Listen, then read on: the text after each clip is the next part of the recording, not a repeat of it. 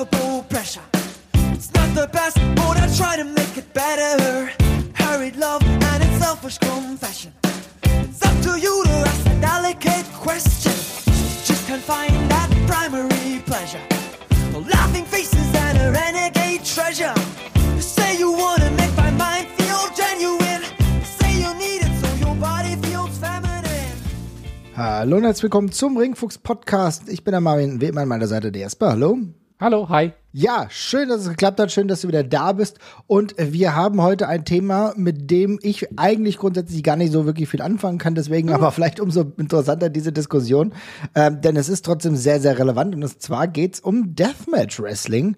Und Jesper, bevor wir tiefer in diese anderen Diskussionen, die gerade ziemlich aktuell sind, reingehen, ähm, erklär uns doch mal ganz kurz, was ist Deathmatch oder Garbage Wrestling?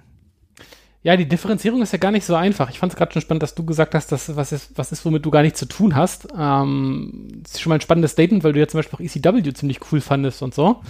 ja. Ähm, und da kommen wir ja so ein bisschen zu der, zu der Gretchenfrage, nämlich also der, den Begriff des Hardcore-Wrestlings kennt ja, glaube ich, jeder. Da hat ja alleine jeder, der mal WWE geguckt hat, schon irgendein Verständnis hier mit viel Stuhleinsatz und Tischen und äh, ja, Kendo-Sticks und sonst irgendwas.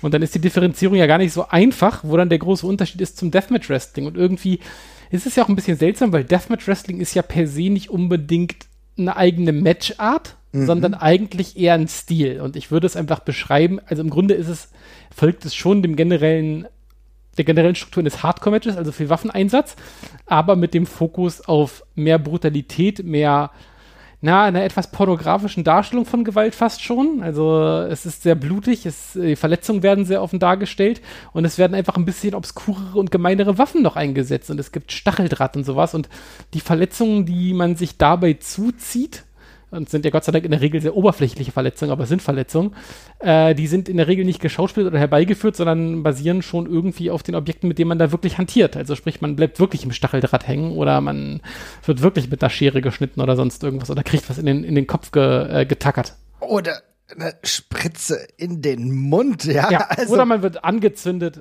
Ja.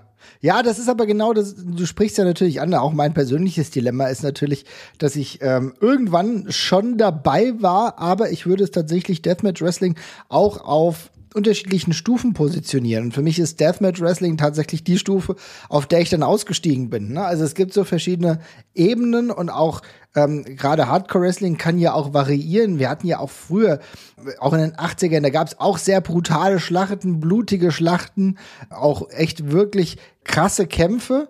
Auch die würde eher sagen, also es ist ein harter Brawl gewesen, fast ein Hardcore-Brawl. Und dann kommen wir zum Hardcore-Wrestling, was du eben gerade gesagt hast, unter anderem in der ECW halt auch berühmt gewesen, beispielsweise aber natürlich auch in Japan, die schon viel früher ganz andere krasse Sachen gemacht haben. Zur Herkunft kommen wir gleich. Aber irgendwo ist dann für mich gab es zumindest eine ja, Aufstufung und irgendwo bin ich dann persönlich einfach ausgestiegen, spätestens bei der ganzen Situation um CZW, was für mich, ähm, sage ich mal, das Deathmatch Wrestling noch mal neu kultiviert hat, noch mal in eine breitere Öffentlichkeit gebracht hat. Ich will jetzt mhm. die XPW da gar nicht so mit reinbringen. Ich weiß nicht, wer da zuerst war, aber für mich waren die nicht, nie so im Fokus wie CZW. Und da muss ich dann sagen, ah, that's not my kind of wrestling. Ja, ich finde das Rückbetrachten sehr, sehr witzig irgendwie ein Stück weit, weil ähm, ich glaube, also ich war das, ich habe das damals genauso gesehen und ich kann auch gleich vorwegnehmen, ich bin immer noch kein großer Fan von, von Deathmatch Wrestling und ich bin zum, zum Beispiel jemand, ich würde mir nie im Leben eine Deathmatch Promotion angucken, ähm, tatsächlich. Äh, allerdings aus dem gleichen Grund, dass ich mir nie eine, ja, weiß ich nicht, äh, Käfigmatch Promotion angucken würde, tatsächlich. Ähm, aber damals habe ich das, glaube ich, tatsächlich auch so gesehen, mit dem Gedanken, dass ich das nicht okay finde, dass diese, dass, dass diese Wrestler das mit sich machen. Ich glaube, das war damals ja. mein Gedanke. Ich fand das blöd und verantwortungslos, dass ich dafür Geld lasse, dass die Leute das machen. Ähm, aber im Laufe meines Wrestling-Fandoms habe ich dann festgestellt, dass die Wrestling-Stile, äh, die ich eigentlich bevorzuge, da nicht unbedingt besser sind für die Wrestler, auch wenn sie auf den ersten Moment nicht unbedingt so grafisch aussehen, ne? Also, also nicht so graphic aussehen. Ne? Grafisch ist das falsch, aber graphic, so, so, mhm. so, so eindeutig in der Gewaltdarstellung sind. Weil, keine Ahnung, wir haben ja, es gibt ja genug Beispiele von unblutigen Wrestling-Stilen, äh, hard-hitting Wrestling-Stile oder Sachen, wo man sich besonders viel auf den Nacken oder auf den Kopf geschmissen hat, was auf den ersten Blick eine andere Art von Grausamkeit hat, aber nicht so offensichtlich brutal aussieht, die sich im Nachhinein als mindestens ja genauso gefährlich oder äh, ja schädigend herausgestellt haben. Insofern äh, bin ich, glaube ich, damals im kleinen Irrtum eigentlich aufgesessen, warum ich das verteufelt habe. Ja, das kann ich auch nachvollziehen. Ich glaube, man wächst entweder rein oder man bekommt ähm, im Laufe der Zeit auch als Wrestling-Fan dann vielleicht dann doch irgendwie ein besseres Gefühl dafür. Ja. Vielleicht findet man es sympathischer. Ich muss auch sagen, ich bin weniger weit weg, als ich es damals war. Das muss ich ganz ehrlich sagen. Also für mich war tatsächlich so gerade diese CCW, dieser Hype, den es auch in gewissen Fankreisen gab, den konnte ich gar nicht verstehen. Für mich war Wrestling hatte eine andere Bedeutung gehabt. Ja, also eher, ich kam ja eher so vom Entertainment-Faktor. Natürlich ECW fand ich auch cool, aber auch da fand ich schon gewisse Sachen, gerade was um New Jack äh, passiert ist, auch einfach drüber, weil mir dann dann wirklich der wrestlerische Aspekt einfach komplett gefehlt hat. Ja. Aber ich muss halt auch sagen, es gab halt zumindest, ich will mal, wir können ja mal ganz kurz sagen, wo wir das Gefühl haben, wo es so ein bisschen herkommt, hm. ähm, war bei mir beispielsweise immer mal wieder die Anleihen, die ja auch beispielsweise ECW genommen hat. Und zwar war es Frontier Martial Arts Wrestling, also FMW, die zum ersten Mal, glaube ich, in den 90ern mit einem Exploding Barbed Wire Match gearbeitet haben. Und äh, wo Atsushi Unita einer derjenigen war, die, ich glaube, die es schon ein bisschen kultiviert haben, oder? Ja, ich würde sagen, das sind so die ersten, die es richtig breit gemacht haben. Ich glaube, was man auch nennen müsste, wäre noch Puerto Rico tatsächlich. Ähm, die Puerto Rico Hardcore-Matches, die sind teilweise richtig, ein bisschen, richtig, sind ja. ein bisschen ausgeartet teilweise einfach. Die waren teilweise auch sehr, sehr blutig und, und äh, auf den ersten Blick sehr schlimm. Ähm, aber da war es so einfach, da war ein bisschen mehr möglich. Und aber so ein, ein richtiges Geschäftsmodell würde ich auch sagen, FMW ist da schon ein guter erster Anhaltspunkt von jemand, der wirklich gesagt hat, hey, wir machen jetzt explizit nur das. Wie sind eure Go Go-To Hardcore oder Deathmatch Promotion für diesen Scheiß, den ihr, den ihr der sehen wollt, mit explodierenden Ringen äh, oder mit, mit, mit, mit, mit Stacheldraht oder was auch immer, äh, auch mit dem entsprechenden Personal, was dann dafür bekannt war. Also FMW wäre, glaube ich, auch der erste Name, der mir jetzt eingefallen wäre, um zu sagen, hier, das, da, da war's, da war's Methode.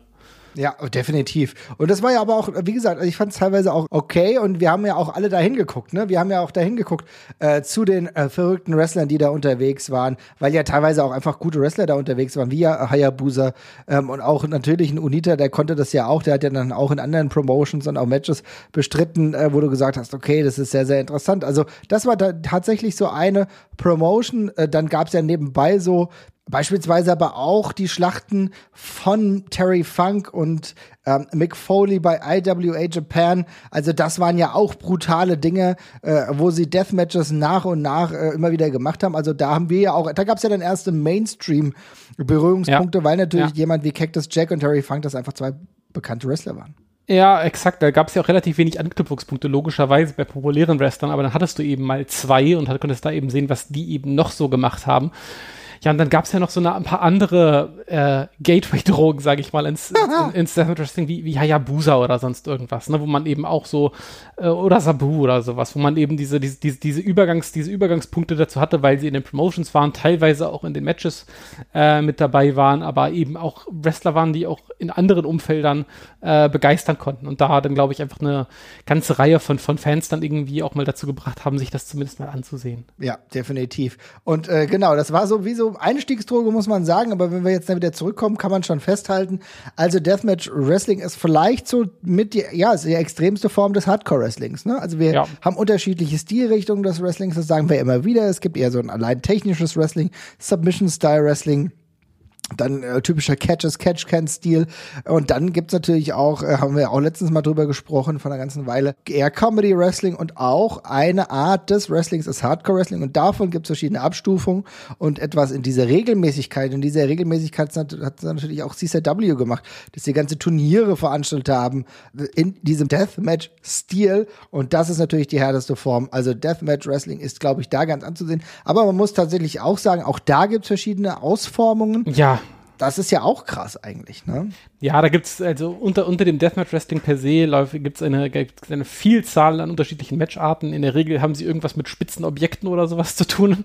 Äh, also da gibt's verschiedene Arten von äh, Thumbtack-Matches und, und, und Nagel und, und Barbed Wire und Razor Barbed Wire und eigentlich alles Sachen, die auf den ersten Blick sehr, sehr wehtun. Also auch ganz spannend finde ich immer. Ich finde es immer wieder lustig, wenn man Leuten, die zum ersten Mal zum Wrestling kommen, denen mal so sagt, wie die Leute sich diese Blutung zu zuführen, indem sie sich halt äh, ritzen, ja, in dem Moment. Ja. Die Reaktion ist hier jedes Mal eine, eine sehr krass entsetzte und ich finde, man selber stumpft dann gegen oberflächliche Verletzungen an der Haut, die natürlich auch stark bluten können, irgendwie relativ zackig ab, weil man halt weiß oder zu wissen meint, dass das ja per se harmlos ist. Und die relativ viele von den Deathmatch, äh, Deathmatches haben eben diesen gleichen Effekt, nämlich das ist das Blut. Darüber haben wir sogar schon mal eine eigene Folge gemacht. Über den Bluteinsatz im Wrestling kann man sich auch nochmal wunderbar anhören. Ja. Aber in der Regel geht es darum, dass Leute sich sichtbar verletzen. Das ist, glaube ich, so eigentlich der, der, der größte Punkt. Oder Leute sich in, in Aktionen befinden, wo man nicht versteht, wie sie sich nicht verletzen können. Zum Beispiel, wenn der Ring explodiert. ja, das äh, funktioniert leider nicht immer gut, aber Nee. gibt's mal Vorteile, mal Nachteile. Aber genau, du hast äh, vollkommen richtig gesagt. Es gibt dann unterschiedliche Einsatzmöglichkeiten, was wirklich relativ häufig vorkommt, sind tatsächlich ähm, Barbed Wire. Aber wir kennen es mittlerweile sogar auch aus modernen Deathmatches gibt es tatsächlich auch Deathmatches, die gar nicht im Ring stattfinden. Jesper, erinnere dich, als wir in New York waren, dann haben, da haben wir so ein ganzes Deathmatch-Abend, könnte man sagen, haben wir uns angeguckt und äh, da fand ja nur, fand ja gar nichts wirklich im Ring statt. Ne? Nee, das ging andauernd drumherum. Man hat sich kurz am Anfang des Matches einmal kurz in den Ring be äh, begeben und danach ging es direkt nach draußen und dann wurden auch mannigfaltig Waffen sofort eingesetzt, unter anderem auch diese, ja, diese, diese Stäbchen, die man sich so wunderbar in die Stirn rammen Oh kann, no. wenn man das dann möchte. Ja. Ja, alles mit dem gleichen Effekt. Es wird geblutet und man kann es sich in dem Moment immer sehr ähm, bildlich am eigenen Körper vorstellen, finde ich. Im Gegensatz dazu, durch einen Tisch geworfen zu werden, wo sich, glaube ich, niemand so richtig vorstellen kann, wie sich das anfühlt. Eine Nadel oder sowas in den Körper zu bekommen, das ist ein sehr plastisches Gefühl, was man sehr schnell nacherleben kann und dann auch sehr zusammenzuckt in dem Moment. Also es ist eine, es ist sehr gut fühlbar in dem Moment. Definitiv. Das ist dann wirklich besser fühlbar. Ich äh, bin irgendwie doch fasziniert von dem, was gerade, wenn es um diese moderne Form geht, was irgendwie so ein bisschen punkrockiger ist gerade. Also wenn ich beispielsweise sehe, was Casanova Valentine da aktuell noch treibt, äh, einer so der bekannteren der letzten Jahre, äh, die sich ja mit einem eigenen Stil dann vielleicht nochmal neu erfunden haben, also wo es wirklich gar keinen Ring gibt, was einfach in der Bar stattfindet. Und eigentlich auch, wie gesagt, das ist für mich ein bisschen Performance Art. Es geht für mich fast ja, in eine künstlerische Richtung. Wahrscheinlich ist es, wenn du gerade die betreffenden Personen fragst, eh immer eine Kunstrichtung. Ähm, aber noch mal ganz kurz. Also die ersten Berührungspunkte, die du, die du hattest am Fernsehen, war genau, genau das, was wir beschrieben haben, so die ganze McFoley-Sache wahrscheinlich, oder? Ja, ich glaube schon. Also ich wüsste nicht, was ich davor bewusst gesehen hätte. Also ich meine, man könnte jetzt halt noch irgendwelche komischen Hardcore-Wrestling-Clips und sowas, also, also Backyard-Wrestling-Clips mit dazu zählen, die ja teilweise auch so in die Richtung gehen, wo Leute dann Sachen machen, die sie offensichtlich verletzen. Aber ich glaube, so richtig bewusst gesehen, das müsste Mick Foley, Terry Funk und so gewesen sein. Ja. Ne? Fand ich tatsächlich auch. Ähm, und war bei mir, glaube ich, auch so, auch nochmal ausgelöst dadurch, dass ich halt sehr, sehr viel aufgesaugt habe, was Mick Foley immer so erzählt hat, auch mit seinen, in seiner Biografie. Und dann habe ich dann diese ganzen Sachen natürlich auch mal nachgeguckt, nachgeschlagen. In Zeiten des Internets war das dann tatsächlich eh dann viel einfacher möglich. Aber wir haben das natürlich auch Jesper, das müssen wir auch sagen, äh, live sogar erlebt in einer gewissen Art und Weise. Und da war äh, die WXW ähm, Ja. uns sehr, sag ich mal, zugetan. Und ich muss sagen, auch hier, ne, ich widerspreche mir ein wenig selbst. Denn wenngleich ich kein großer Freund von CCW und so war, im Live-Kontext, wenn wir vor Ort waren und vielleicht die wrestlerische Qualität auch sowieso nicht ganz so hoch war, fand ich das und auch so, so Sachen wie Fans Bring the Weapons doch sehr unterhaltsam. Ja, ich fand's damals richtig scheiße komplett. Ähm, ich mochte die, also die, die ganzen, die ganzen Wrestler, die da rumgeturnt sind mit dem äh, Iceman und, und GTS und sowas, das waren alles Leute, die ich damals alleine von der Körperform überhaupt nicht sehen wollte und überhaupt nicht für voll nehmen konnte. Fand ich einfach extrem langweilig. Ähm, dazu waren das dann immer auch logischerweise die letzten Matches auf der Show, weil äh, ja, diese Art der Matches machen den Ring in aller Regel sehr, sehr dreckig, Ja. sodass danach nicht unbedingt noch jemand drin rumwresteln möchte und dann irgendwie noch ein Glas treten möchte. Und dann waren das für mich immer ganz schön langweilige große Brocken zum Schluss, die dann da irgendwie noch rumgantiert sind. Das wollte ich damals nicht sehen. Rückbetrachtend äh, wäre das vielleicht sogar ein sprichwörtlicher Farbtupfer gewesen, für den ich nochmal ganz dankbar gewesen wäre aus heutiger Sicht. Ähm, und finde es dann eigentlich auch ganz spannend, aber damals ist es für mich schon krass rausgefallen und ich war da auch einfach noch nicht, hatte das Mindset dafür überhaupt nicht, mich auf sowas einzulassen, muss ich ganz ehrlich sagen. Ja, ist spannend, ne? Also würdest du das heute anders sehen? Äh, also die konkreten Matches wär, würden mir, glaube ich, jetzt heute auch noch nicht so wahnsinnig gut gefallen, aber ich glaube, ich würde da nicht mit so einer ablehnenden Grundhaltung äh, gegenüber äh, da, davor gehen. Also es gab natürlich auch Sachen, die ich damals krass fand. Ich kann mich noch an das eine Match erinnern von, ähm, äh, von GTAs gegen Iceman. Ich weiß gar nicht mehr, welcher Show das war, mit der legendären Blutfontäne. Oh Gott, die dann ja, noch ja, gekommen ja, ist. Das weiß ich sogar, glaube ich, noch, ja. Da gab es eine relativ heftige Schnittwunde am Kopf und dann hat der andere, dann hat einer der, der beiden den anderen, ich glaube, es war beim was, Fight Club 2004 dürfte das, glaube ich, gewesen sein oder so. Mhm. Äh, hat dann hat dann den Gegner in eine in einen in einen äh, in einen Headlock genommen und dann sprudelte das Blut tatsächlich so ein bisschen in die erste Reihe. Es war extrem gruselig und aus der Nähe so das so zu sehen auch mal damals halt echt schockierend, aber nicht positiv für mich damals auf jeden Fall. Also ich fand das echt heftig. Es war mal spannend, das zu sehen, aber damals hätte ich gesagt, ich will das nicht. Ich glaube, das würde ich auch aus heutiger, heutiger Sicht nicht gut finden. Kann ich nachvollziehen.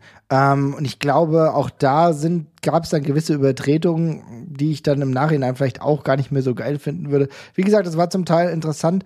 Ähm, wo ich dann gar nicht mehr dabei war, war wirklich, ähm, da waren ja auch ein paar Underground-Shows der WXW. Es war halt so ein Stil, der zu der Zeit halt relativ en vogue war, wo die WXW auch Wrestler bekommen hat, die dazu gut gepasst haben. Ich erinnere beispielsweise an das European King of the Death Match, ähm, diese Serie, eigentlich das WXW Gorefest hieß es, glaube ich, 2006, wo äh, das ja in dieser Regelmäßigkeit dann gezeigt wurde beispielsweise war auch Mickey Knuckles dabei, ja. Ja. Und natürlich so bekannte Hardcore-Wrestler wie Iron Rotten, GTS hast du ja eben erwähnt, der Iceman und so weiter und so fort. Also das war schon heftig.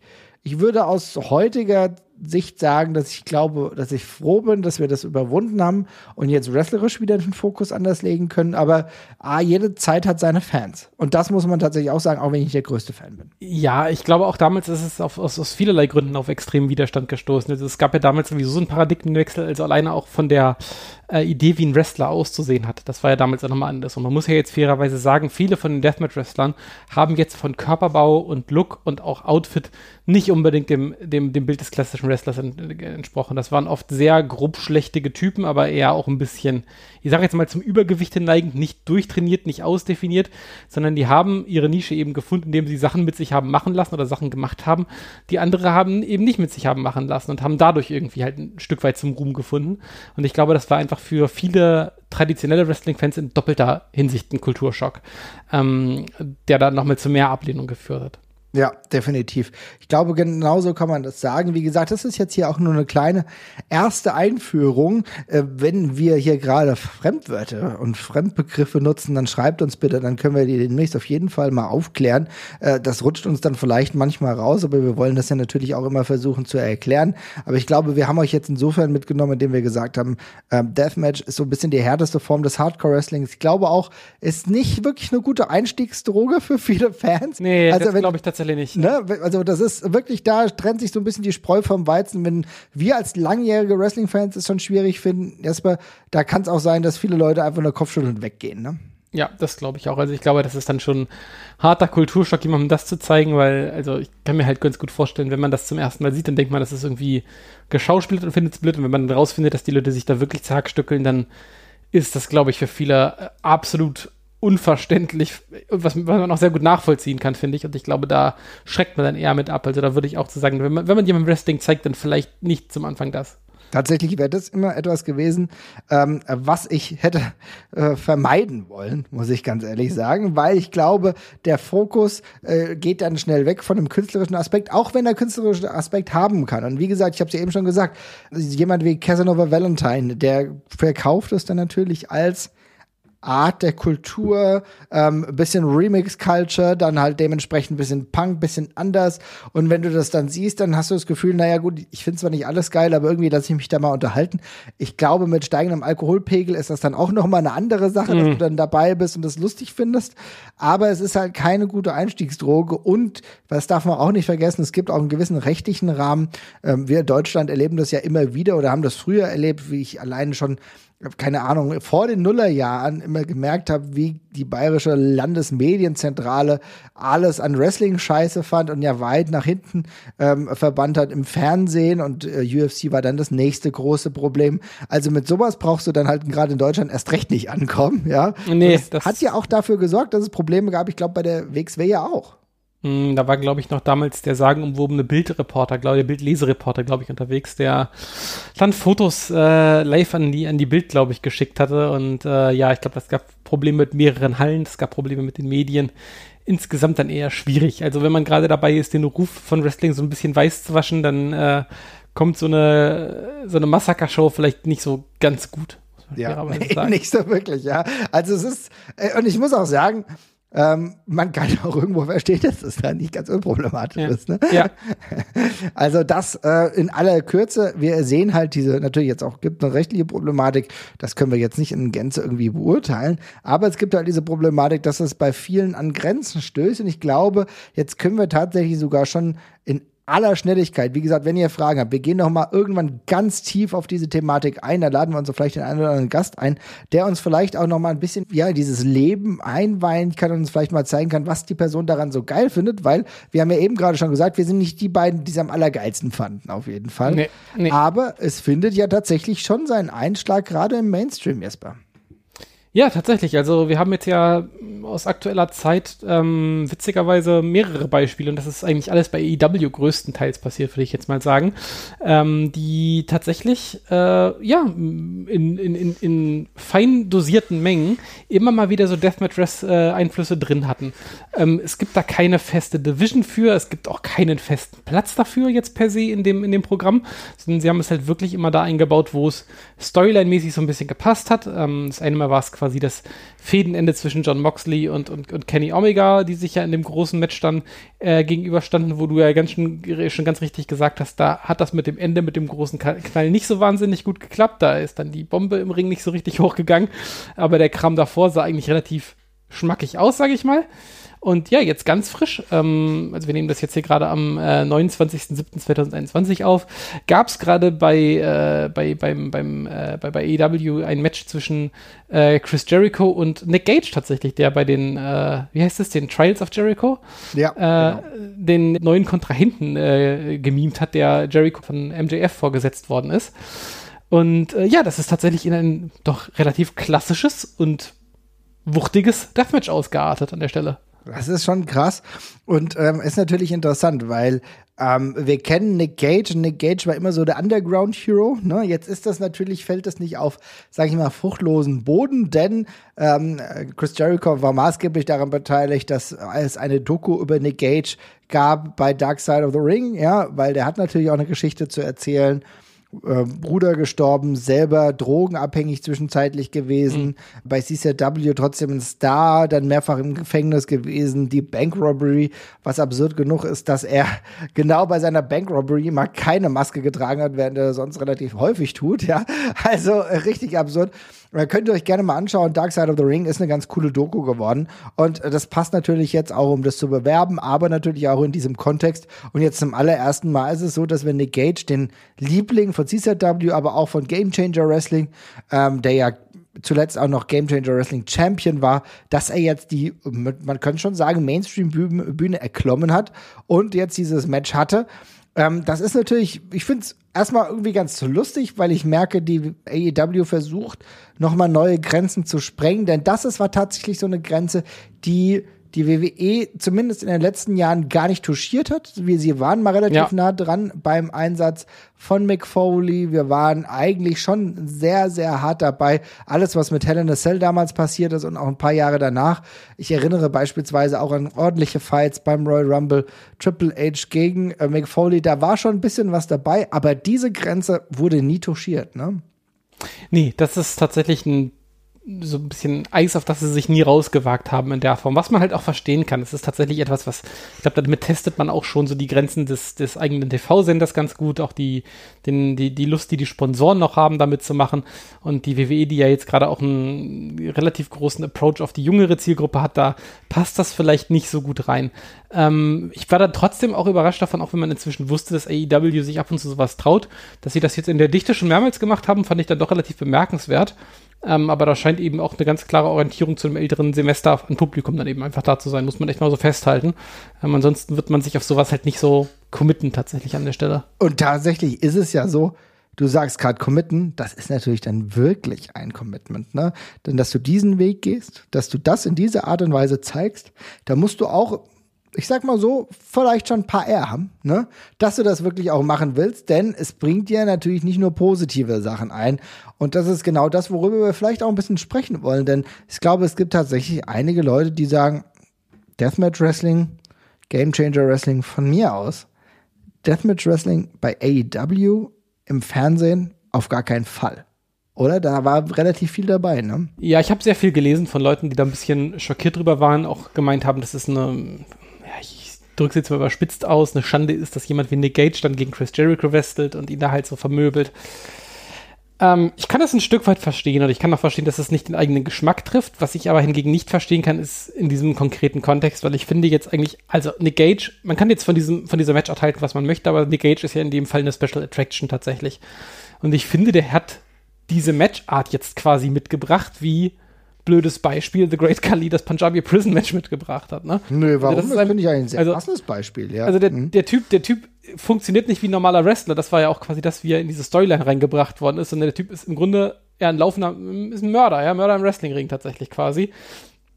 Dem, der, der eben als äh, Gun for Hire von MJF reingeholt worden ist, um Chris Jericho richtig weh zu tun.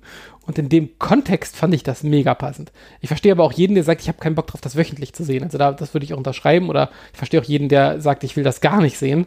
Aber äh, im Kontext fand ich, hat das super gut gepasst. Also ich muss ganz ehrlich sagen, ähm, ich finde auch, dass es in dem Kontext okay war. Ich bin, wie gesagt, auch kein Fan. Ich brauche das auch nicht in einer, ganz ehrlich, ich würde dich komplett ausspielen. Wenn du das wöchentlich machen würdest, Fernsehen, das würde sich auserzählen. Das ist ja genau das Ding. Ich meine, auch selbst Game Changer Wrestling oder halt CCW, die machen das ja auch nicht on a daily basis. Das passiert nicht jede Woche. Da gibt's halt ein paar Matches, vielleicht ein, zwei Matches im Monat, auch dann noch mit unterschiedlichen Kontrahenten wie Schlag oder so beispielsweise. Dann hast du ein bisschen Variabilität drin. Aber wenn du das jede Woche machst, dann ist der Reiz komplett raus. Und dieser einmalige Schocker, den du jetzt hattest, ich glaube, der ist ganz gut. Dass halt jetzt ein Nick Gage vielleicht nicht regelmäßiges Talent bei AEW wird, glaube ich schon. Wenn, dann müsstest du ihn ganz schön umpolen. Ich glaube, das würde seinen Vibe auch ein bisschen killen. Aber als einmalige Attraction finde ich das auch gut. Man zeigt, hier Leute, hier Fans, wir haben euch nicht vergessen. Das sind eure Darlings, die haben wir auch hier präsentiert. Ähm, wir haben das alles im Blick und wir sind auch für euch da. Ich glaube, das ist eher so ein bisschen diesen Vibe. Aber dass man das halt nicht wöchentlich zeigen kann, kann ich nachvollziehen. Ich weiß halt ehrlich gesagt nicht, ob man immer auf diese Sache abstellen soll, oh Gott, die armen Kinder, das kannst du deinen Kindern nicht zeigen. Ich weiß nicht. Was hältst du davon? Boah, ja, keine Ahnung. Also, ich finde das schwer einzuschätzen. Also ja, ich würde einem Kind sowas tendenziell auch nicht zeigen. Gleichzeitig habe ich überhaupt keine Ahnung, ob Kinder nicht damit heutzutage sowieso ständig in Berührung kommen mit so, mit so einem Kram. Also ich meine, ja, also keine Ahnung, die, Nachahm, die Nachahmfähigkeit von sowas ist schon nicht zu unterschätzen. Ne? Wir haben uns da immer Kennen richtig drüber lustig gemacht. Ja, ja, genau. Und keine Ahnung, einem Kind zu vermitteln, dass man aufsteht, nachdem man eins mit der Leuchtstoffröhre übergezogen bekommen hat, ist vielleicht jetzt auch nicht die wertvollste Lektion, muss man ganz ehrlich so sagen. Ähm, aber ich weiß nicht genau, welches Publikum da AEW anpeilt. Also gegebenenfalls müssen dann Eltern eben sagen, mein Kind guckt das nicht mehr äh, und sie haben da eine, eine Bringpflicht. Und ich tue mich dann aber auch schwer dazu, eben die Grenze zu ziehen. Ne? Das ist ja bei ganz vielen Sachen im Wrestling so, wo du sagst, das machst du zu Hause nicht nach oder das solltest du nicht nachmachen. Da sind auch Charaktere drin, die sollten Kinder nicht sehen. Insofern finde ich es dann ein bisschen verlogen zu sagen, hier, das ist jetzt die harte Grenze, wo es gar nicht mehr geht. Da kriegen Kinder vermutlich auch falsche äh, Lehren geliefert, wenn sie sich aus drei, vier Metern Höhe irgendwo runterstürzen und dann hoffen, dass es danach alles gut ist. Also, bisschen ist schwierig. Genau das. Es ist genau das und ehrlich gesagt ist es natürlich eine Diskussion, die wahrscheinlich vor 20 Jahren Leute schon vor uns geführt haben. Ne? Denn als äh, New Jack da vor den höchsten ähm, ja, Aprons gesprungen ist auf seine Gegner, da wurden ähnliche Diskussionen auch schon geführt, wo du gesagt hast, kann man das noch erlauben? Ist das nicht irgendwie zu viel? Ähm, ich erinnere an alles mit a Cell, war das nicht vielleicht auch viel zu krass? Ich glaube, die Diskussion wird immer wieder geführt. Am Ende sind dann Eltern irgendwo in der Pflicht, aber ich sag mal so, für mich als Wrestling-Fan, der jetzt irgendwie halt auch in seinen 30ern ist. Und ganz ehrlich, ich habe damals halt aber auch Scheiße nachgemacht, ne? Also ich meine, ich hatte jetzt keine eigene Backyard-Promotion, so, ja, also ich das zum Glück nicht. Grüße an Steve Douglas. Ähm, aber es ist tatsächlich einfach schon so, dass ich natürlich mit einem Kollegen dann, ähm, als wir, wir keine Ahnung, 14, 15 waren, uns gegenseitig zumindest Styropor auf den Kopf gehauen haben und haben gedacht, wir würden jetzt so ein bisschen wie diese Hardcore-Wrestler da machen. Es ist halt einfach so. Ja, ja, das ist auf jeden Fall so, das stimmt, ja. Es ist ja, und äh, Don't Try This at Home war schon eine sehr erfolgreiche und notwendige Kampagne der WWE, bei allem Respekt. Aber wir sehen halt, es ist, es gibt immer wieder neue Grenzen, die ausgetestet werden. Und wie gesagt, ich kann nachvollziehen, wenn das auch Kontroversen nach sich zieht. Und ich muss auch ganz ehrlich sagen, wenn Leute darauf keinen Bock haben, alles in Ordnung. Ich würde tatsächlich trotzdem nicht den Versuch machen, jetzt eine ganze Company zu diskreditieren, das geht mir tatsächlich zu kurz, weil es wird nie eine Deathmatch-Promotion werden. Nein, auf gar keinen Fall. Ich finde ja das Spannendere an der ganzen Geschichte, und das finde ich ja immer so witzig, weil das ist auch ein Grund, warum ich mir nie eine Deathmatch-Promotion angucken würde, weil das nutzt sich ja genauso ab wie alles andere im Wrestling auch. Richtig. Und ich ja. finde, der Witz an der ganzen Geschichte war jetzt ja nicht, dass Nick Gage da war und hart gewrestelt hat und Deathmatch gewrestelt hat, sondern dass Chris Jericho da war und das mitgemacht hat. Das ist ja, das ist ja der Fun-Part an der ganzen Geschichte, nicht andersrum. Ja, dass das- Nick Gage das kann, wissen wir ja alle. Das Ja. ist ja nicht die Neuigkeit, aber dass jemand wie Chris Jericho auf seine alten Tage da noch mitgeht, ist das Spannende. Oder dass damals bei dem Match von, um mal beim WWE-Beispiel zu bleiben, von The Rock und Mick Foley gegen Evolution, äh, es Randy Orton war, der in die, in die Reißzwecken gegangen ist. War das Spannende und nicht, dass Reißzwecken eingesetzt worden sind. Das sind ja so die Sachen. Das ist interessant, dass du das sagst. Und ich glaube tatsächlich, wenn wir auch wieder zurückstellen auf das, was uns dann vielleicht trotzdem interessiert. Und das ist so ein bisschen, ich, ich glaube, jetzt kann ich noch mal einen Punkt erwähnen, auch wenn wir fast auf ein anderes Thema kommen. Was ich immer trotzdem interessant und gut an einem Deathmatch finde, ist die Tatsache, wenn du trotzdem herumringst um einen gewissen Punkt. Also, ähm, wenn du hast eben Reißzwecken gesagt, ne? Wenn du Ja. weißt, dass der, die Reißzwecken der höchste Punkt sind oder das krasseste, was in diesem Match passiert, finde ich es halt trotzdem geil, wenn es irgendeine Psychologie gibt, die darauf hinarbeitet, dass wenn jetzt dieser Spot passiert, dass das Match dann vorbei ist. Weißt du?